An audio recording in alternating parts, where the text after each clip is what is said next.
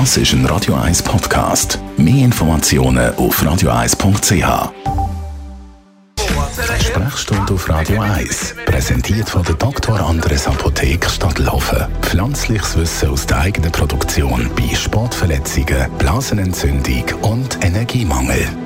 Rosanna hat uns einen Input geliefert via Mail studio.radio1.ch. Wir sollen das mit dem Kaffee und dem Schlafproblem doch mal endgültig klären. Die einen sagen ja, das ist so, die anderen nicht. Danke für den Input, Rosanna.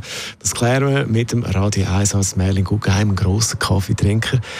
Ist jetzt da wirklich etwas dran, die, die sagen, ein Kaffee und ich kann dann nicht mehr schlafen? Ja, das hat etwas. Es ist aber nicht pauschalisierbar. Es gibt Leute, die praktisch keine Kaffeewirkung verspüren.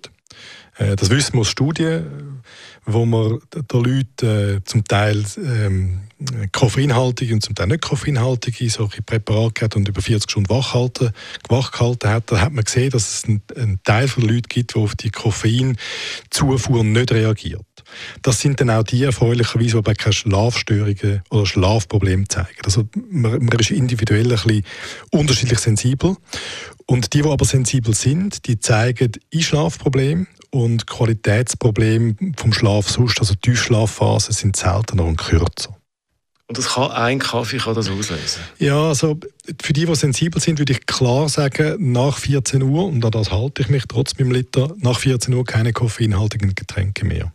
Und dann gibt es Leute, die sind nicht sensibel, die trinken jetzt Abend um 10 Uhr Espresso, das stört die gar nicht. Das ist etwas, das im Alter sich verändern kann. Junge Leute haben in der Regel keine Koffeinwirkung und viele, die dann eine verspüren, die, die wissen irgendwann einmal, also einem gewissen Alter, irgendwo spät in 20, Anfang 30, bin ich sensibler vor. Reden wir noch schnell über den Kaffee und Gesundheit. Also du trinkst einen halben Liter, das heisst, es kann nicht so schlimm sein für unsere Gesundheit, wenn du das machst. Ähm, ist Kaffee gesund oder einfach neutral oder eher nicht gut? Es gibt ganz äh, gute simple spanische Studie, die ist riesig und gut gemacht. Und vielen, vielen Patienten kann man einfach klar sagen, wer einen Liter Kaffee trinkt am Tag, hat eine höhere Lebenserwartung. Zack, bumm. Kaffee kann man mit schwarz und grünen also anderen, teils fermentierten, nicht fermentierten, koffeinhaltigen ähm, Getränk ersetzen, wenn er gerne Kaffee hat. Und das hat damit zu tun, dass in dem Kaffee wahrscheinlich einen Haufen Antioxidantien hat, wo uns einfach ein bisschen gesünder halten. Also Kaffee im Grundsatz, abgesehen davon, dass es nur wenige Leute betrifft, äh, wegen dem Koffein, ist ein gesundes Getränk. Aber ich nehme an, es kommt natürlich darauf an, mit was man den trinkt. Also wenn man den Zucker lernt ohne Ende, ja, ist das, das nicht so gut.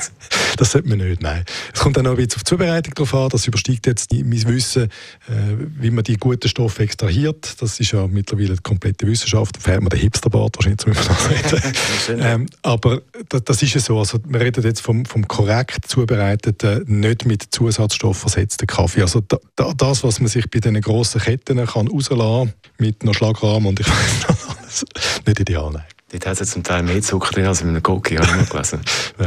ich, ich meide das, ja. Merlin Guggenheim ist das zum Thema Kaffee.